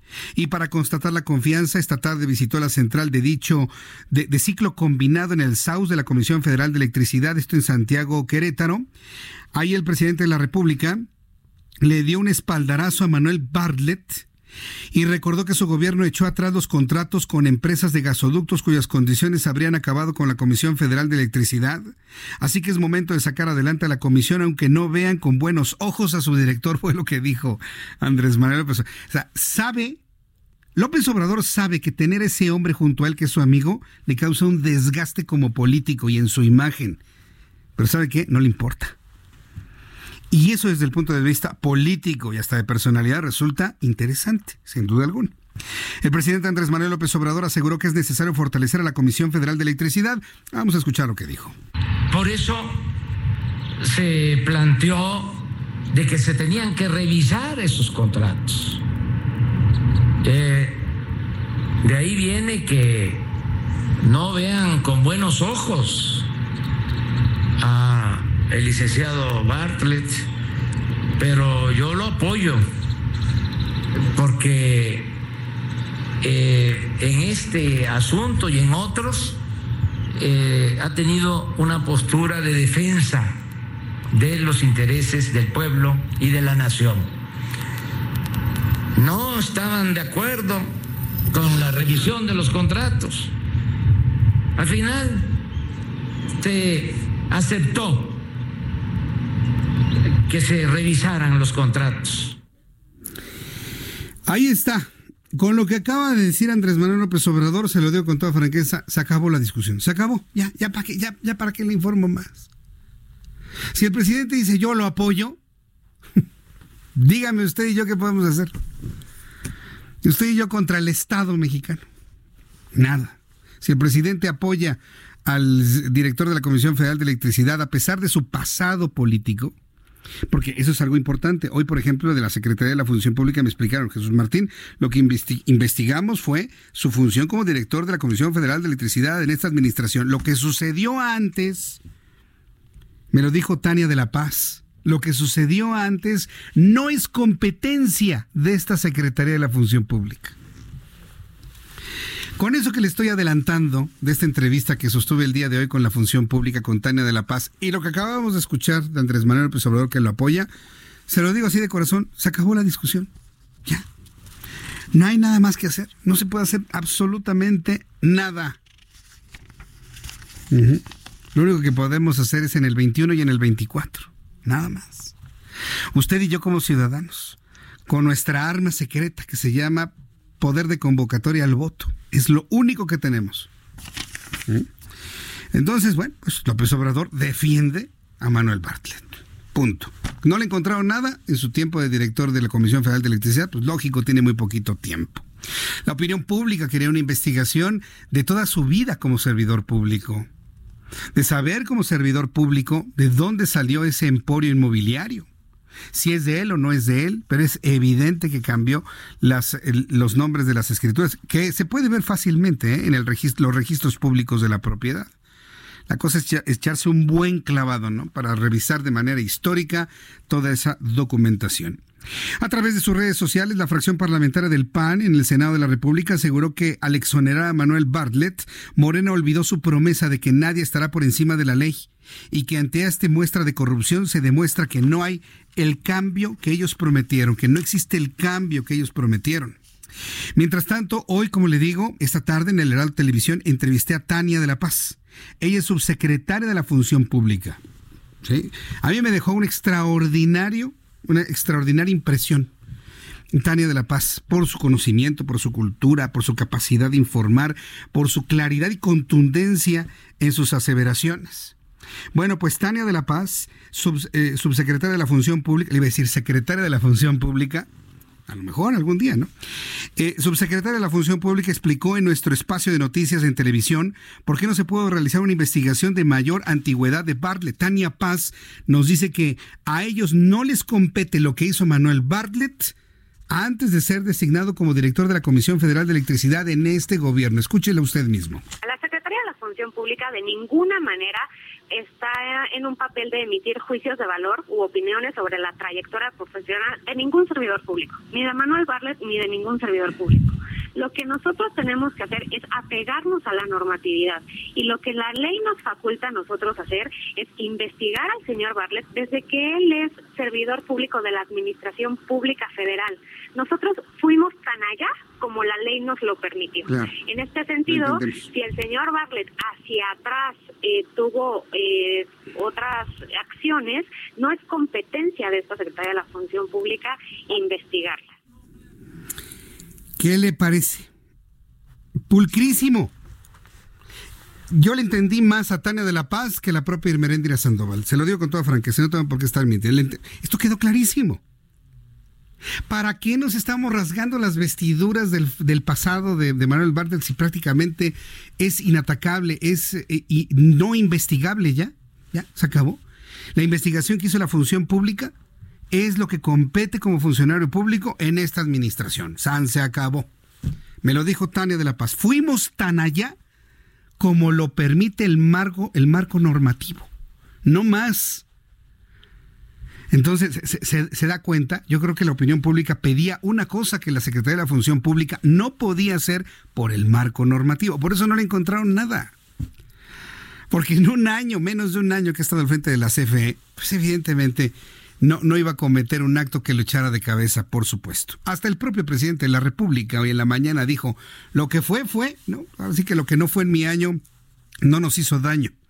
Además, Tania de la Paz nos comentó cuáles son los procesos que seguirá la Secretaría de la Función Pública en este caso. Vamos a escucharla. Nosotros estamos obligados también por la normatividad a abrir las denuncias que se presenten en cualquier momento. Entonces, eh, pues la función pública siempre estará abierta a investigar, insisto, a, cualquier servidor público siempre y cuando eh, se presente esta denuncia. Y pero también tenemos la facultad de evolucionar los eh, aleatoriamente. En este sentido, tanto el señor Barles como cualquier otro funcionario público está sujeto a esa normatividad, podría ser evolucionado o en su caso se podría este, recibir cualquier denuncia correspondiente que nosotros tuviéramos que atender.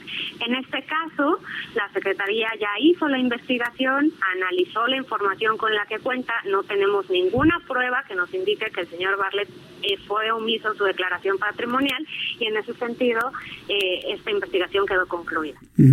La investigación queda concluida porque pues en función de lo que ha ganado, lo que tiene, lo que declara en este periodo de tiempo, pues todo coincide. Además de que otras propiedades ni siquiera están a su nombre y otras a nombre de una señora que es su esposa, sí, pero pues legalmente están separados y no se le puede imputar nada porque prácticamente es una persona desconocida legalmente para Manuel Bartlett. Pero le digo, la Secretaría de la Función Pública eh, fue tan allá fue tan allá, así nos lo dijo, como se lo permitió el marco normativo, nos lo dijo Tania de la Paz, secretaria de la Función Pública del Gobierno Federal. Bueno, son las 7.22, las 7.22 horas del centro de la República Mexicana. Me da mucho gusto saludar a través de la línea telefónica Javier Benito López Garza. Él es secretario técnico de Caminos y Puentes Federales, a quien le agradezco estos minutos de comunicación con el auditorio del Heraldo Radio. Eh, don Javier Benito López Garza, bienvenido a este programa de noticias. Muy buenas tardes.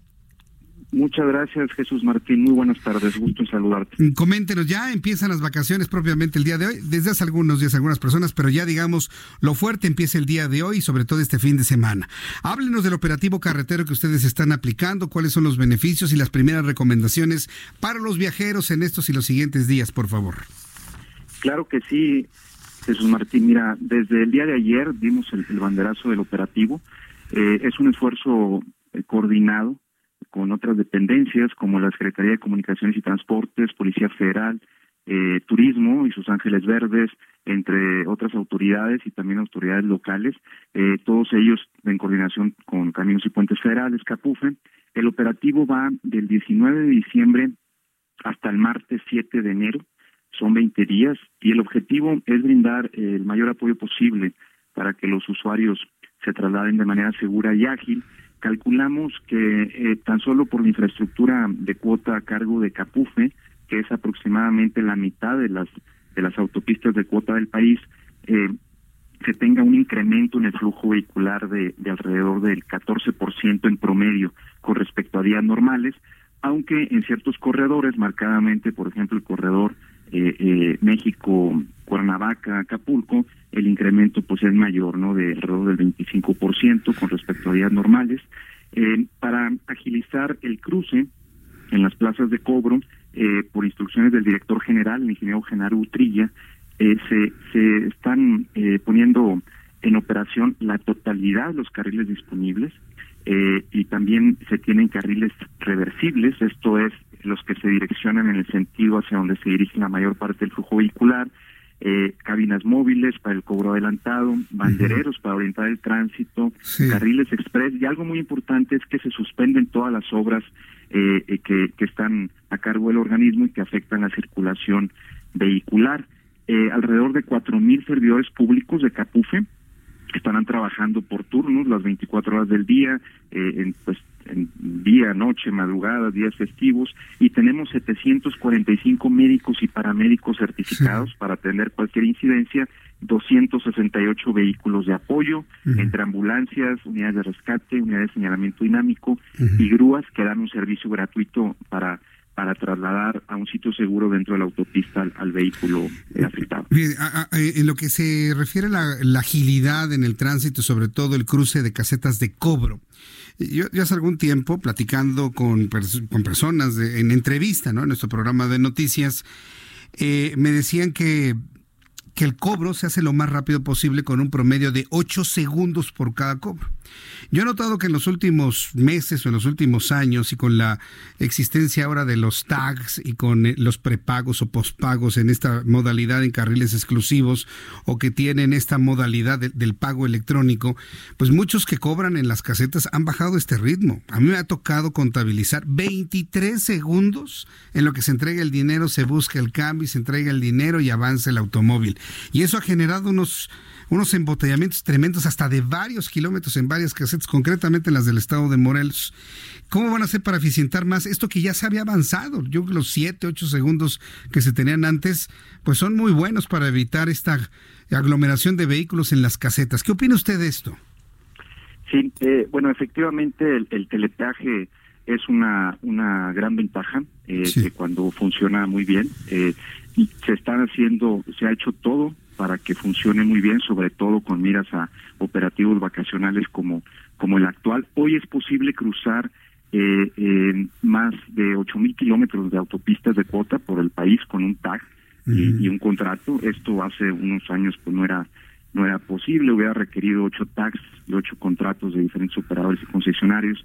Eh, el, sistema de telepeaje de Capufe eh, se encuentra funcionando correctamente y eh, lo que es importante saber para los usuarios es que durante este operativo eh, estarán funcionando adecuadamente todos los carriles preparados para el cobro de telepeaje y también tenemos un equipo especializado de personas atento a cualquier falla que pudiera ocurrir. Ahora, también es importante, Jesús Martín, concientizar a, los usuarios sobre algunos algún, algunas recomendaciones de cómo cómo evitar que haya fallas eh, eh, de, por parte del uso del tag. Por ejemplo, pues la más obvia, eh, tenemos una lista, ¿no? Y la más obvia, aunque suene a veces difícil de, de, entender, pero sucede, es un tag sin saldo o no vigente, ¿no? mucha gente quiere cruzar y pues no trae saldo o no está vigente. usuarios que portan más de un tag, eh, usuarios que no portan el tag en el parabrisas, sino en sus carteras o, en envolturas.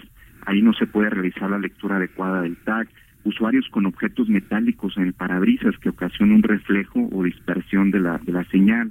Eh, o usuarios sin tag que pretenden cruzar por, por carriles exclusivos de telepeaje, ¿no? Gente que no trae tag y, y se metió un carril exclusivo eh, y se tiene que echar para atrás. Entonces, es importante que, eh, seguir estas recomendaciones y por parte del organismo se tiene eh, todo un equipo para, para evitar cualquier falla y si ocurriera atenderla de inmediato. Bien, pues qué bueno que hay todos este, este tipo de apoyos. ¿Cuáles serán las recomendaciones para viajeros? Siempre los comentamos, el cinturón de seguridad, llevar el tanque de gasolina lleno, revisar los niveles, sobre todo de aceite, presión de llantas. ¿Qué, otro tipo de recomendación haría usted al público que le escuche en este momento en el Heraldo Radio? Eh, pues muchas gracias por, por la oportunidad, porque realmente es, muy importante eh, transmitir estas recomendaciones y transmitirlas con información.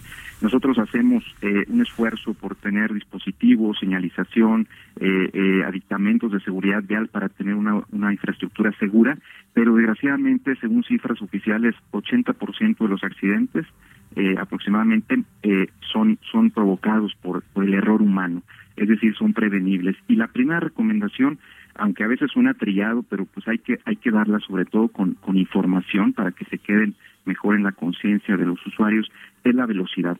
Eh, el exceso de velocidad está ligado al 44% de los accidentes. Y además, si tú eh, aumentas la velocidad, los accidentes son más graves. Eh, está estudiado que por cada 15 kilómetros por hora que aumentas la velocidad, duplica la probabilidad de que el accidente sea mortal. Eh, el, alcohol. El alcohol es, un tema muy, muy grave, sobre todo en estas fechas. Alrededor de 30% de, los, de las lesiones por accidentes viales están ligadas al consumo de alcohol y en estas fechas aumenta todavía más. El celular, un elemento cada vez que, que, provoca más accidentes, eh, se considera que, que tras un minuto, minuto y medio de hablar, ya pierdes la noción de la mitad de las señales de la vialidad. Mucho peor es si todavía eh, texteas, ¿no? Eh, el uso del cinturón es muy importante porque si lo usas, eh, reduces a la mitad el riesgo de que el accidente sea mortal. Y bien importante, Jesús Martín, que lo usen todos los los los pasajeros de un vehículo porque uno solo que no lo utilice puede golpear en un accidente a los demás incluyendo puede provocar la, la muerte ya mencionabas tú eh, los, los niveles de, líquidos, eh, eh, frenos, neumáticos, llevar llanta de refacción, dispositivos de advertencia. Los niños deben ir en un sistema de retención infantil atrás, en la parte trasera de un vehículo, niños menores de 12 años o por abajo de 1.35 metros o de 36 kilos. Deben ir en la parte trasera en sistemas de retención especiales que reducen en 75% la probabilidad de que un accidente sea mortal para los niños.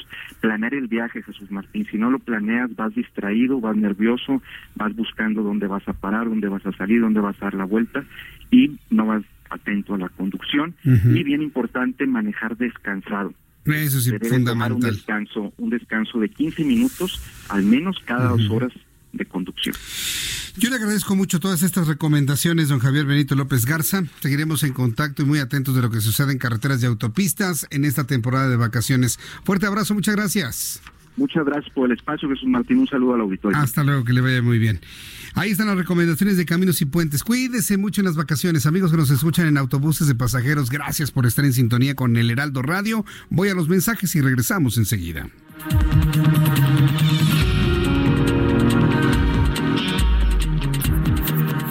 Escuchas a Jesús Martín Mendoza con las noticias de la tarde por Heraldo Radio, una estación de Heraldo Media Group.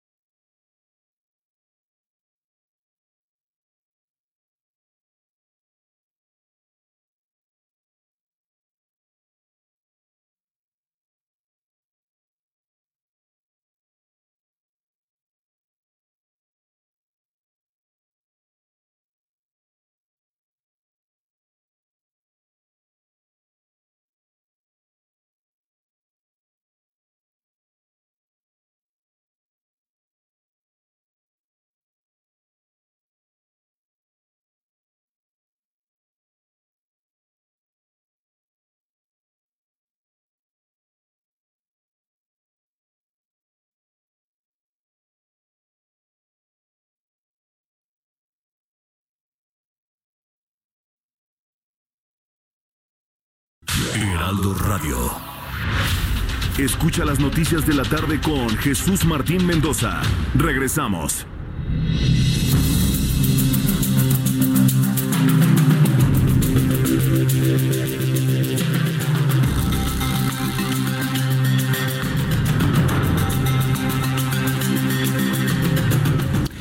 7 con 38 minutos, las 19 horas con 38 minutos, hora del centro de la República Mexicana. Continuamos con información aquí en el Heraldo Radio. Yo soy Jesús Martín Mendoza y le acompaño con las noticias a través del 98.5 de frecuencia modulada.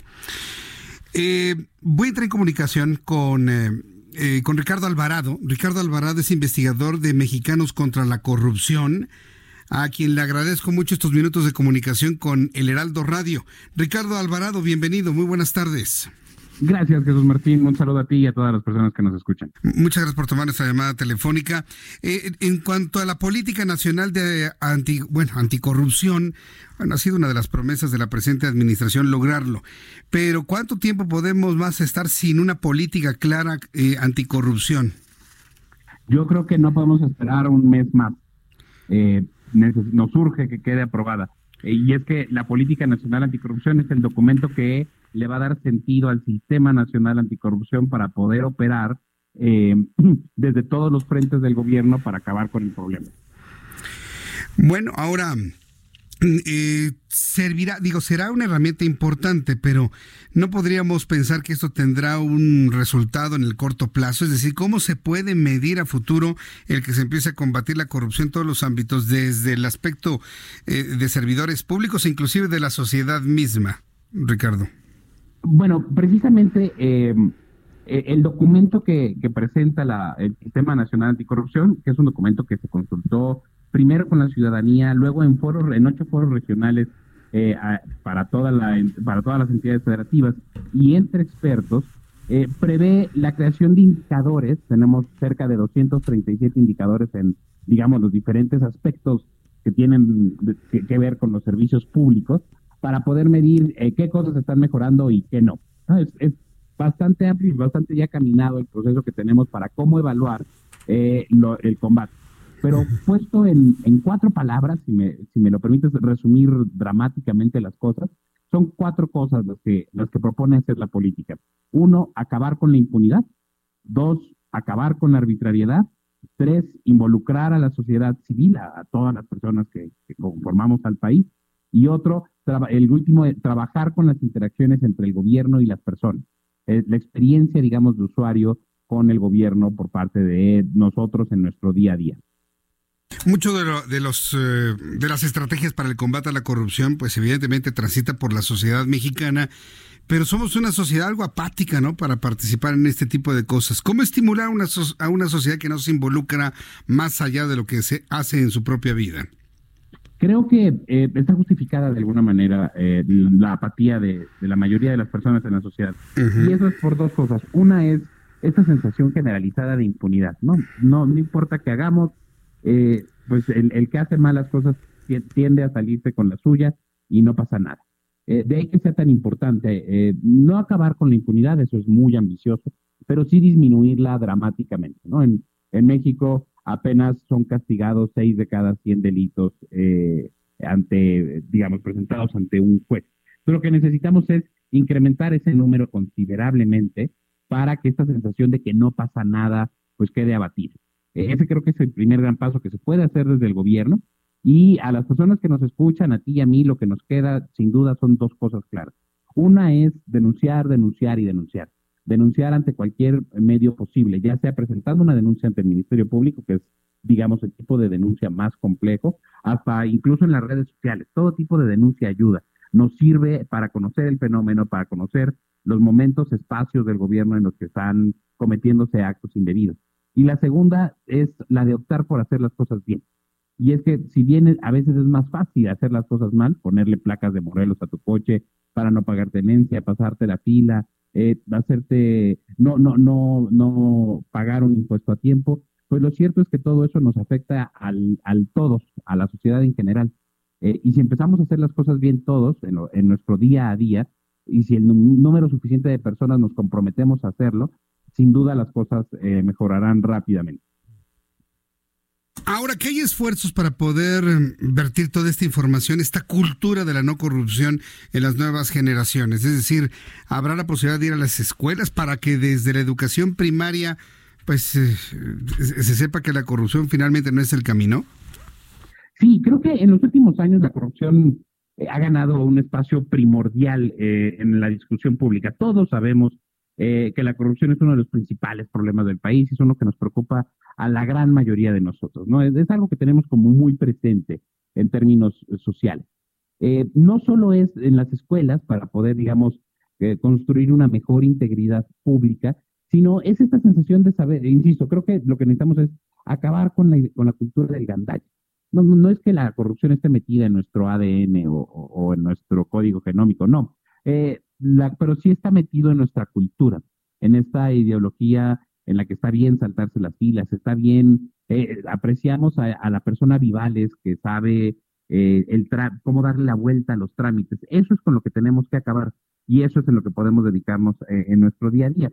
y para eso, pues primero también, o sea, si bien nosotros también tenemos responsabilidad, también reconocer que pues, necesitamos mensajes claros por parte del gobierno y por eso necesitamos, uno, acabar con esta sensación generalizada de impunidad y dos, cerrar esos espacios de oportunidad de arbitrariedad y discrecionalidad donde, donde es posible hacer actos de corrupción, ¿no?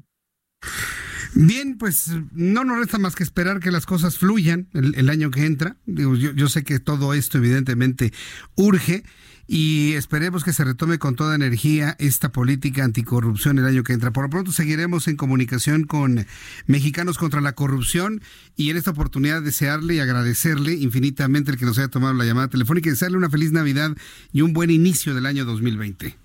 Muchas gracias Martín, a ti también y al contrario, gracias por la oportunidad de poder difundir el mensaje. Muchas gracias Ricardo Alvarado, gracias, hasta la próxima. Es Ricardo Alvarado, investigador de Mexicanos contra la corrupción. no, no está en la genética de los mexicanos la corrupción, pero se ha involucrado en la cultura. Hay personas que no entienden, no, entienden el devenir de la vida sin, sin darle una lanita a alguien.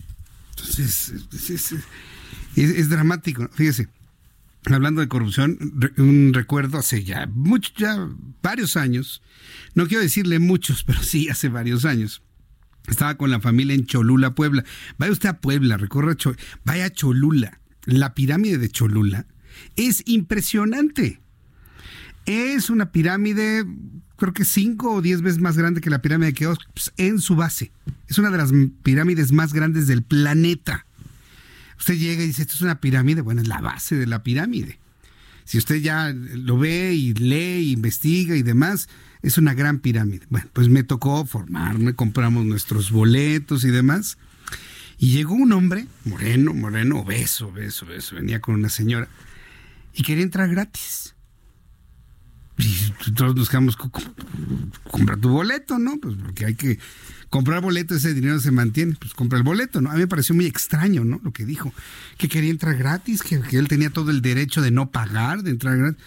Y bueno, pues la gente de la entrada de la, de la pirámide, que es una puertecita así toda chiquitita, que entra al interior de la pirámide, le decían que no, que por qué, a razón de qué o por qué. ¿Y sabes lo que dijo?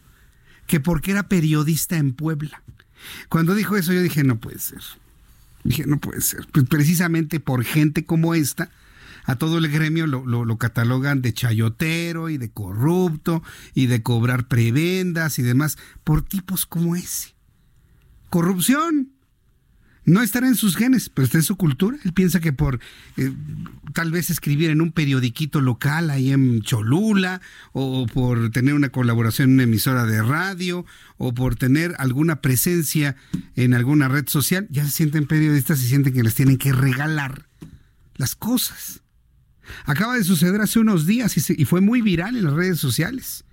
Tres chavos que decían ser influencers llegaron a un restaurante de comida y pedían comer gratis. Que porque iban a hacer una reseña del, restaurante y que si no les dan de comer gratis, entonces iban a hablar mal del restaurante.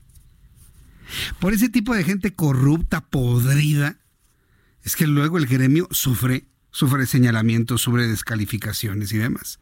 Eso es corrupción. ¿Cómo una política va a quitar esas, esas costumbres? Porque, por ejemplo, del reportero periodista poblano del que le platicó, eso no tiene, me tienen los huevos, está convencido que porque él trabaja en medio de comunicación le tiene que dar gratuidad en todos lados. Está loco, está corrupto, está podrido, está descompuesto. Por eso va a estar muy, muy complicado cambiarlo en el corto, en el corto plazo. Por eso la pregunta de sembrar este tipo de conceptos desde la educación básica. No hay de otra. Vamos con nuestro compañero Gerardo Galicia, reportero, él se encuentra en el eje 3 Sur. ¿Qué es lo que ocurre en este lugar, Gerardo? Adelante. Una situación lamentable, Jesús Martín. Estamos ubicados justo en el eje 3 Oriente, en su tramo Arneses, bajando la zona de la Calzada Tosqueña, justo llegando a la calle de Manzana. En este punto, Jesús Martín, una mujer atendía un local de trajes de baño y ha perdido la vida a causa de varios impactos de arma de fuego. Hasta el momento, los elementos policíacos eh, no nos han sabido especificar si se trató de un intento de asalto o bien una una agresión directa contra esta mujer que estaba al interior de local que dice trajes de baño Adri, se ubica sobre el eje 3 Oriente Jesús Martín, pasando la calzada Turquía con rumbo a la calzada Ermita Iztapalapa. Por ese motivo tenemos ya fuerte presencia de equipos de emergencia, han llegado ya el número de elementos de la Secretaría de Seguridad Ciudadana, también Policía de Investigación, y al exterior de este local podemos apreciar por lo menos cuatro eh, cartuchos percutidos sobre la acera. Esto ocurre en el pueblo de los Reyes Coyoacán. Para nuestros amigos que van a utilizar el eje 3 Oriente, hay que hacerlo con mucha calma. Por supuesto, siguen llegando unidades de emergencia, se atraviesan, tenemos reducción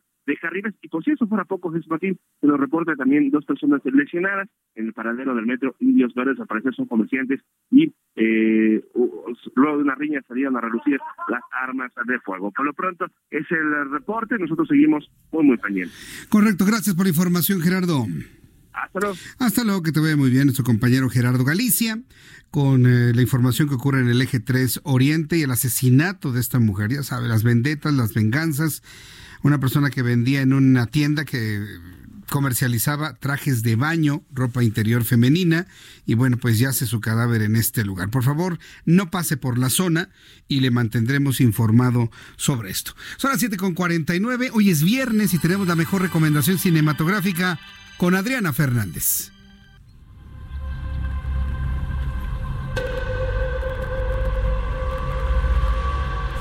Y escuchamos a Adriana Fernández. Adelante, Adriana, me da mucho gusto saludarte. Bienvenida.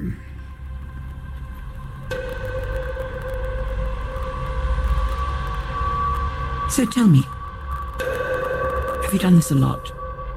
Met people Bien, pues vamos a escuchar a Adriana Fernández, quien nos habla sobre esto. Gracias. Vamos a hablar de una película que es un thriller, una película dirigida por Bill Condon que se llama El buen mentiroso. Esta cinta nos cuenta la historia de Roy, que es interpretado por Ian McKellen, que es un viudo en busca de compañía. Así que a través de un portal de citas conoce a Betty McLeish, que es interpretada por Helen Mirren, y entre ambos se establece una relación de compañerismo, de camaradería, pero pues evidentemente eh, Betty, que tiene bastante dinero, pues está como encantada con, con Roy, pero el nieto de Betty, que, se, que es interpretado por Russell Toby, pues está un poco asustado, ¿no? El caso es que Roy, pues efectivamente no es quien aparenta y como dicen, caras vemos y en este caso intenciones no sabemos.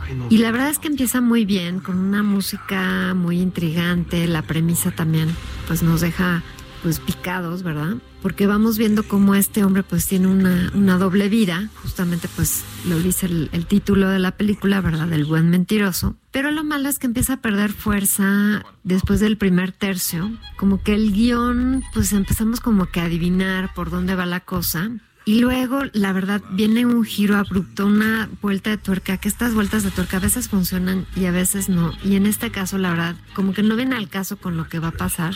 Y sobre todo, de repente viene algo completamente inverosímil, algo que me hizo ya perder como que, pues, fe en la película y en en los actores, pues los actores son lo mejor realmente. tanto Ian McKellen como Helen Mirren son unos extraordinarios actores británicos. digo que los británicos son los mejores actores del mundo porque se forman en el teatro. Pero fuera de la actuación de ellos y pues de un guion que medio trastabilla, que empieza bien y termina medio mal, pues esta película la verdad me decepcionó. Yo me esperaba algo mucho mejor. Pues me dejó un poco con las ganas. Así que no me parece pésima. Yo creo que al final, bueno, pues tiene muchos valores de producción y eh, además de Londres aparece Berlín y los actores, pero pues yo le voy a poner a esta película de El buen mentiroso. Le voy a dejar únicamente dos estrellas y media. Eh, eh, en esa clasificación para Adriana Fernández, dos estrellas y media, es una película, como le decimos siempre, palomera. Segunda recomendación para este fin de semana, Adriana. Oregano. Your gardener gave it to me. You're very popular. I just tried to... Y bueno, pues la otra película, Jesús Martín, es una cinta que podemos ver en el portal de Netflix que se llama Los dos papas. Esta película es dirigida por Fernando Meireles y a mí me encantó. De hecho, te puedo adelantar que fue mi película favorita del 2019 y mira que hubo buen cine. Esta película pues básicamente nos resume qué es lo que significa ser el máximo líder religioso de los católicos. Bueno, pues es realmente sacarse la rifa del tigre, porque tienes un gran poder, pero tienes aún más grande deber. Eh, y pues justamente aquí lo que nos cuenta la historia es eh, basada en hechos reales, cómo fue la transición del papado de Benedicto XVI a Francisco. Tiene un guion maravilloso que nos explica no solo los aspectos del rito de la sucesión papal que pocos conocen, ¿verdad? Que conocemos, el misterioso conclave, sino que además hace un magnífico estudio de carácter, Jesús Martín, es decir, escarba en estos personajes, eh, ve detrás de las bambalinas y también analiza a estos personajes que, que visten las sotanas, ¿verdad? Y para encarnar a este dúo, a, Francisco y a Benedicto, como Francisco está Jonathan Price, que qué bárbaro, está igualito al Papa Francisco. Y como Benedicto, el buenísimo actor, ¿verdad? Que últimamente, eh, pues qué bueno que vuelva a hacer un buen papel, Anthony Hopkins, porque ya últimamente hacía, pues la verdad, películas bastante malonas, pero aquí se redime y con, con grandes, ¿verdad? Como los grandes. Esta película, Jesús Martín, me pareció una verdadera joya. Yo salí encantada después de ver Los dos papas. No se la pierdan. Le voy a dar cuatro estrellas a los dos papas, Jesús Martín. Cuatro estrellas. Yo creo que si Adriana Fernández nos ha dado cuatro estrellas, ha sido en unas cuatro ocasiones nada más.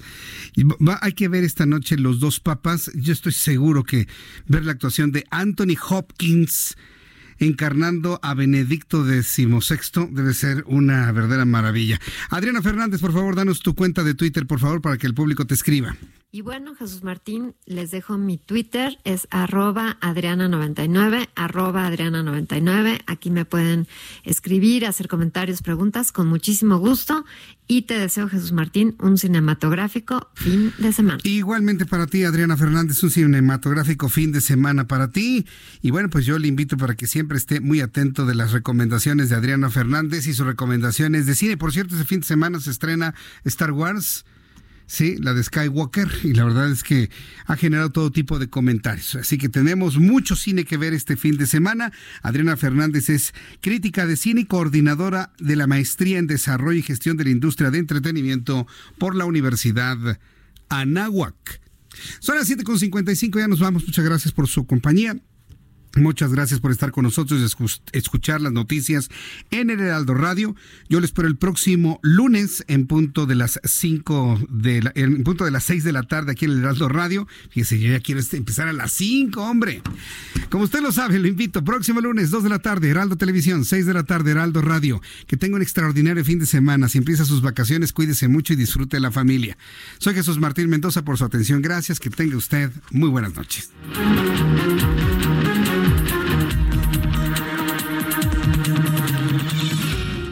Esto fue Las Noticias de la Tarde con Jesús Martín Mendoza. Heraldo Radio.